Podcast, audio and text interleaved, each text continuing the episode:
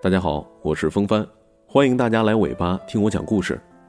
今天继续给你带来宋小军的《我盛放的年纪》，谢谢你能来。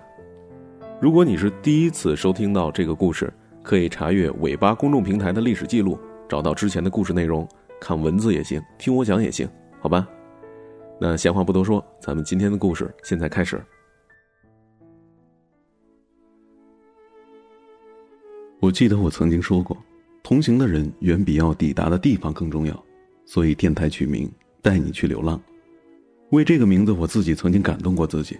如今电台成立一周年在即，回想着过去的一年，感慨很多，但是感动更多。你我之间素昧平生，因为声音，因为夜晚，我们相识了，我们携手走完了这一年。你以为是我陪伴了你，可陪伴从来都是相互的。你不知道的是，你也在陪着我。无数个夜晚，因为有了你的陪伴，我才安然入睡。谢谢你，我的小耳朵。电台成立一周年，微信公众号也已经建立了。公众号汉语拼音搜索“风帆八九六”，找到我。我们依然谈天，依然说地，我们依然在一起。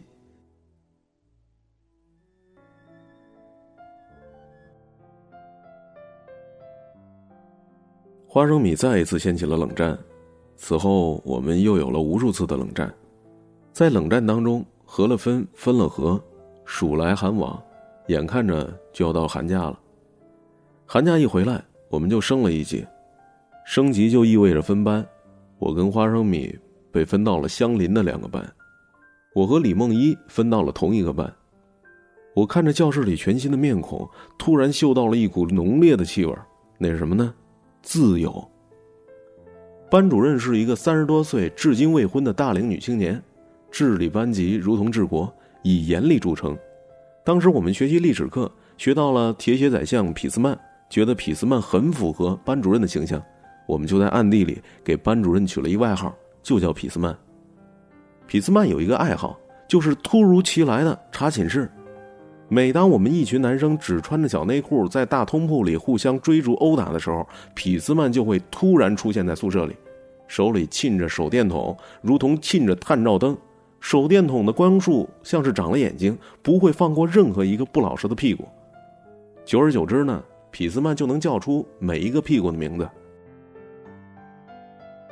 每次他拿着手电筒一通疯狂扫射之后，乱成一团的宿舍全都归于平静。我们就都缩在被子里，听着痞子曼叫着刚才追逐打闹的男孩的名字，噼里啪啦的是一顿批评。话往最难听里边说，我们全都当成相声在听。偶尔爆发出一阵捧场的笑声，痞子曼就大喝一声，让我们都通通闭嘴，不然集体起来跑步。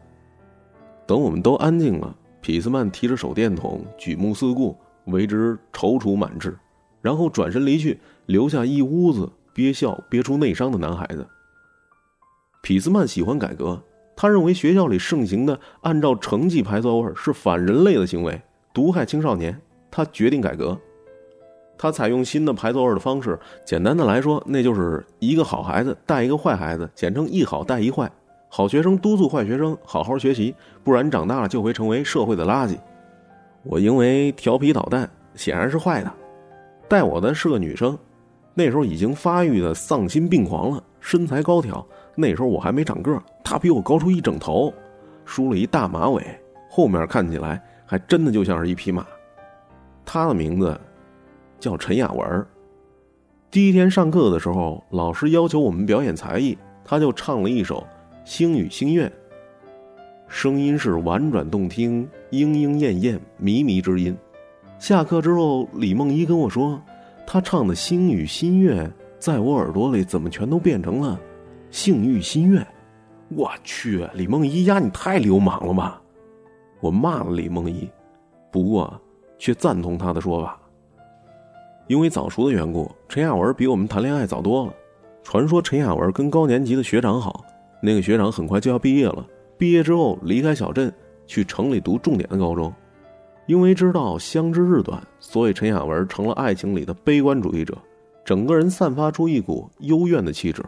但偏偏他又特别爱笑，粗糙一点的人看到他的笑都觉得那是非常开心的啊，非常开心的笑；细腻一点的都能看出来他笑容里有一股子的忧郁。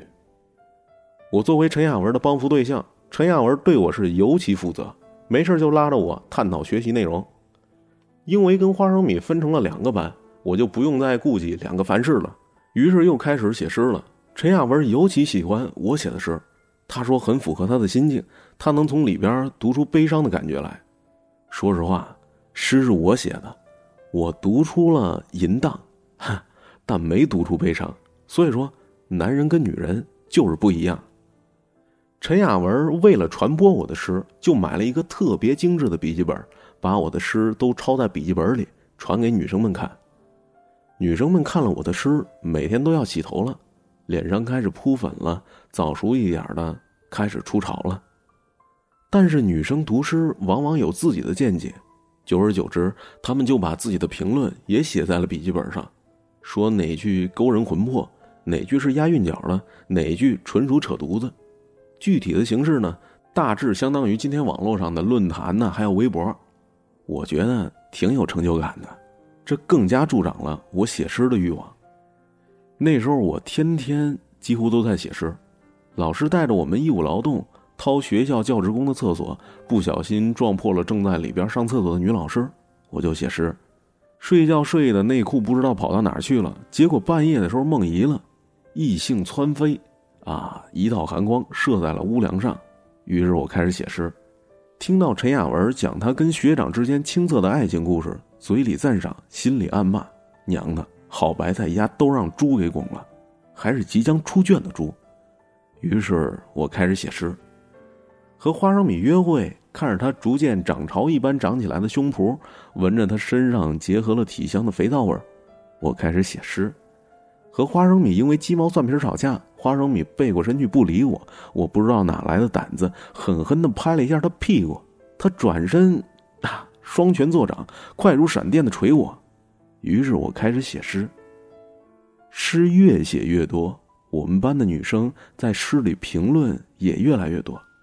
陈雅文就把我的诗按照评论数和受欢迎程度的多少，沉密排列，一首一首的抄在另一个笔记本上，然后就有了我的第一本诗集。陈雅文让我给诗集取一个名字，我苦思冥想了十几个，都觉得不好，叫什么“小窗春梦集”呀，太萎靡了；叫什么“烟雨缥缈录”，太像武侠了。叫什么妙手偶得三百阙，又太拖大了。有一天，匹斯曼正在讲课，最后跑了题，讲到了胡适，说胡适有一篇文章叫做《不朽我的宗教》。文章内容我倒是没听进去什么，但是觉得“不朽”这两个字挺好的。想了想，随手就写了一行字儿我的青春永垂不朽。”我递给了陈雅文看，陈雅文竖起了大拇哥，笑颜如花，说。这个名字好，英文名可以翻译成 “Never Die”。陈雅文的字儿写的特别好，工工整整的把名字写在了笔记本的封皮上。我看着封皮上陈雅文的字儿，摸着诗集厚厚的分量，心里觉得特别开心，恨不得亲陈雅文一口。但考虑到我跟陈雅文都是名花有主，也就作罢了。关于写诗这件事儿，我一直瞒着花生米。花生米对我写诗非常反感，固执的认为我写诗就是为了勾搭小姑娘。其实天地良心呐，我写诗大部分是因为我想要发泄呀。年轻气盛，精力无穷，大白天的想射太阳，没有个发泄渠道的话，如何将息呀？但是花生米并不能理解，他提议要重新跟我开始情书的时候，我当场就拒绝了。我只是想多一点时间来写诗，情书我写了那么多，早就可以出一本情书集了。现在，我要出第二本诗集。花生米听了之后自然不高兴啊，这让我觉得花生米不懂我，陈雅文才懂我。但是陈雅文呢，名花有主，我也不能对不起花生米啊。一天晚自习，春夏之交，哎呦，突然就热了起来。很多同学为了抵御春寒，还穿着秋衣秋裤，索性就脱了外套，只穿着秋衣秋裤，五颜六色的，像是在开睡衣趴。我也觉得头晕，太热了。回头一看，陈雅文头上还冒着热气儿，眼看着就是要羽化登仙了呀！我说：“陈雅文，你这么热，把毛衣脱了呗。”陈雅文有些害羞说：“我不热。”我坚持说：“你看你都热的冒烟了，一不小心一会儿自燃了啊。”陈雅文冲我笑了笑，大概真的害怕一会儿就自燃了，于是开始往下脱套头的毛衣，结果被自己生生缠住了。我看到这情况，就开始帮陈雅文挣脱缠在他身上的毛衣，可谁知道这时候李梦一这小子突然一大喊：“流氓，给陈雅文脱衣服了！”所有人都朝我这儿看呢。我跟陈雅文的姿势僵住，看起来确实容易让人误会。这原本就是李梦一的一个恶作剧，但是谣言猛于虎，故事的版本开始疯狂的叠加，很快就变成了我跟陈雅文在课堂上亲热，甚至当众开始扯陈雅文的衣服。我跟陈雅文道歉，陈雅文很大度，说他不放在心上。但是不知道怎么搞的，这事儿怎么就传到花生米的耳朵里了？花生米反应是异乎寻常的激烈，他一口咬定我跟陈亚文有一腿，把在琼瑶小说里学到那些如何骂一个负心汉的词儿全都用在了我身上。我是百口莫辩，但心里面很不爽，觉得花生米你这完全就是无理取闹啊！见了面之后也就不欢而散了。花生米的激烈反应让我心烦意乱，我们再一次进入了冷战。冷战消磨我的意志，甚至在某种程度上削弱了我对花生米的感情。只是当时我没有意识到这一点。就在我跟花生米这次冷战的过程当中，陈雅文的学长竟然提前毕业了。我在陈雅文的哭诉当中了解了这件事的始末。学长成绩异乎常人的优秀，已经被学校保送到了城里的重点中学。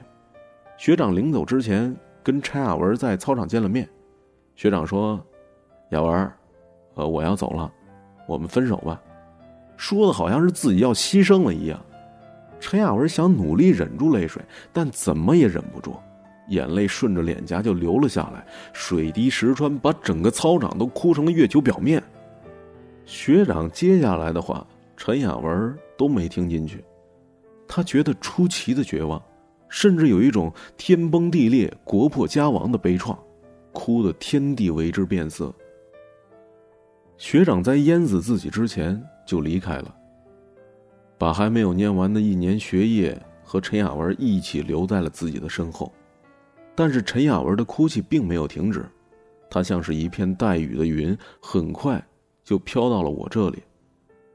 陈雅文继续哭泣，我们周围大雨倾盆，我脚下感觉都有鱼要跳出来换气儿了。我想了半天，想起每次我安慰花生米的时候，就是抱抱他，像哄婴儿睡觉一样拍打他的后背。我不会游泳，也怕自己淹死，所以我就鼓足了勇气，动作相当的机械，就像是一只上了发条的木牛流马，有些粗暴的把陈雅文的头。按到我的肩膀上，然后每分钟三十下的速率拍打着陈雅文的肩膀。陈雅文终于停止了哭声，而我整个人呢，像是刚从水里捞出来的一样，全身都湿透了。其实女孩哭的时候，说什么他们都听不进去，唯一能做的就是让她哭个够，然后务必保证自己不要淹死。虽然我心里没有邪念，陈雅文也只顾着哭。但是我们搂在一起的行为，还是被目击者看到了。目击者匿名把这事儿告诉了匹斯曼，匹斯曼大为光火啊！他觉得自己的权威受到了挑战，早恋是绝对不能够原谅的事儿，尤其是在这种情况还发生在他改革期间。也就是说，他提出的一好带一坏的方针，促成了我跟陈亚文的早恋。无论我和陈亚文怎么解释，匹兹曼都不肯相信。我能感觉到陈雅文很慌张，所以我就抢在他面前承认了，是我趁着陈雅文低血糖的时候搂了她，我有罪。当我说完，陈雅文很吃惊，匹斯曼鄙视着我，看不出他是信了还是没信。匹斯曼没有进一步惩罚我们，只是给予了口头警告。毕竟陈雅文是匹斯曼最喜欢的好学生，好学生总是享有一些特殊的关照，但是因为这件事呢。匹斯曼不能让陈雅文再辅导我了，于是把我们两个人的座位给分开了。这多少让我有点恼火。李梦一这小子就开始说风凉话，说：“你小子还玩脚踏两只船，你不怕把自个儿活活淹死吗？”我瞪着李梦一：“你胡说什么？我是那种人吗？”李梦一嗤之以鼻：“呀，你你首先是个男人。”这件事儿很快就传到了花生米的耳朵里，击垮了花生米最后的一根脆弱的神经。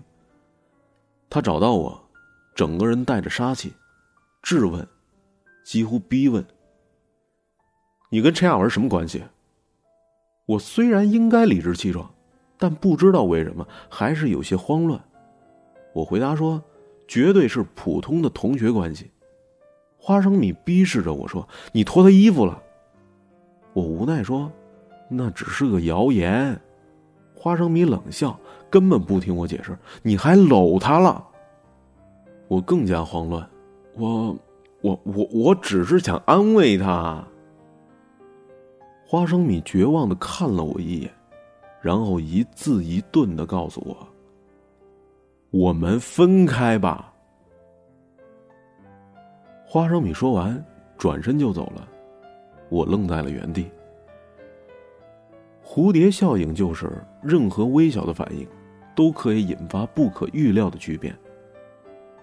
学长和陈雅文分手，通过踏步关系和蝴蝶效应，导致花生米和我也分手了。我原本以为花生米只是一时气话，但是花生米从此真的就不再理我了。我写了信。想通过小茉莉传给花生米，结果小茉莉很委屈的告诉我说：“花生米拒绝收信。”我想把花生米叫出来好好谈谈，但是花生米坚决不赴约。恰逢这时候学校严查早恋，我又不能强行把花生米从教室里拉出来吧？花生米宁死不屈，我是一筹莫展。看着我日渐消沉，陈雅文问我：“到底发生什么了？”我是个藏不住事儿的人。就把这件事告诉了陈雅文。陈雅文听了之后想了想，说：“我找他解释清楚去。”我摇摇头说：“哎，算了，你要是去了，他反应会更加激烈，事情可能更加糟。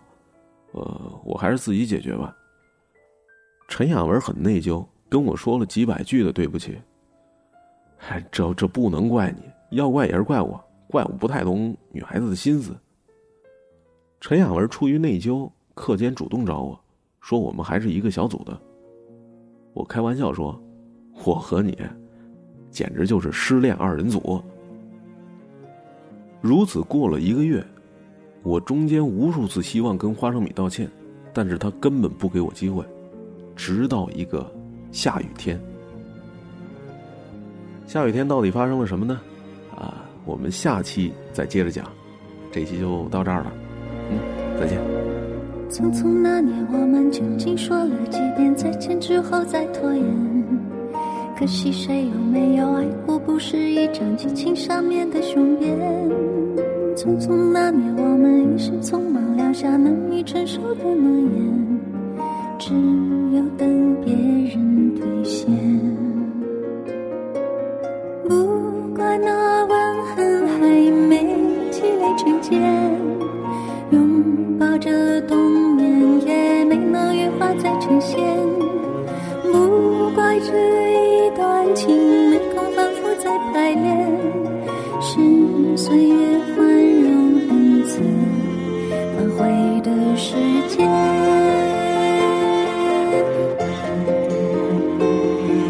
再见不能红着眼，是否还能红着脸？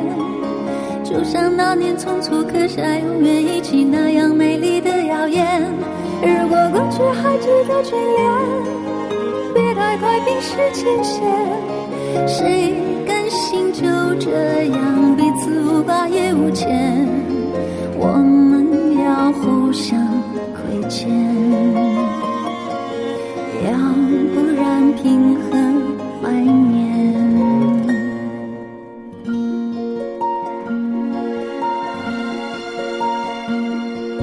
匆匆那年我们见过太少世面只爱看同一张脸那么莫名其妙那么讨人欢喜闹起来又太讨厌。相爱那年活该匆匆因为我们不懂顽固的诺言。只是分手的前言不怪那天太冷泪滴水成冰春风也一样没吹进凝固的照片。不怪每一个人没能完整爱一遍是岁月善意落下残缺的悬念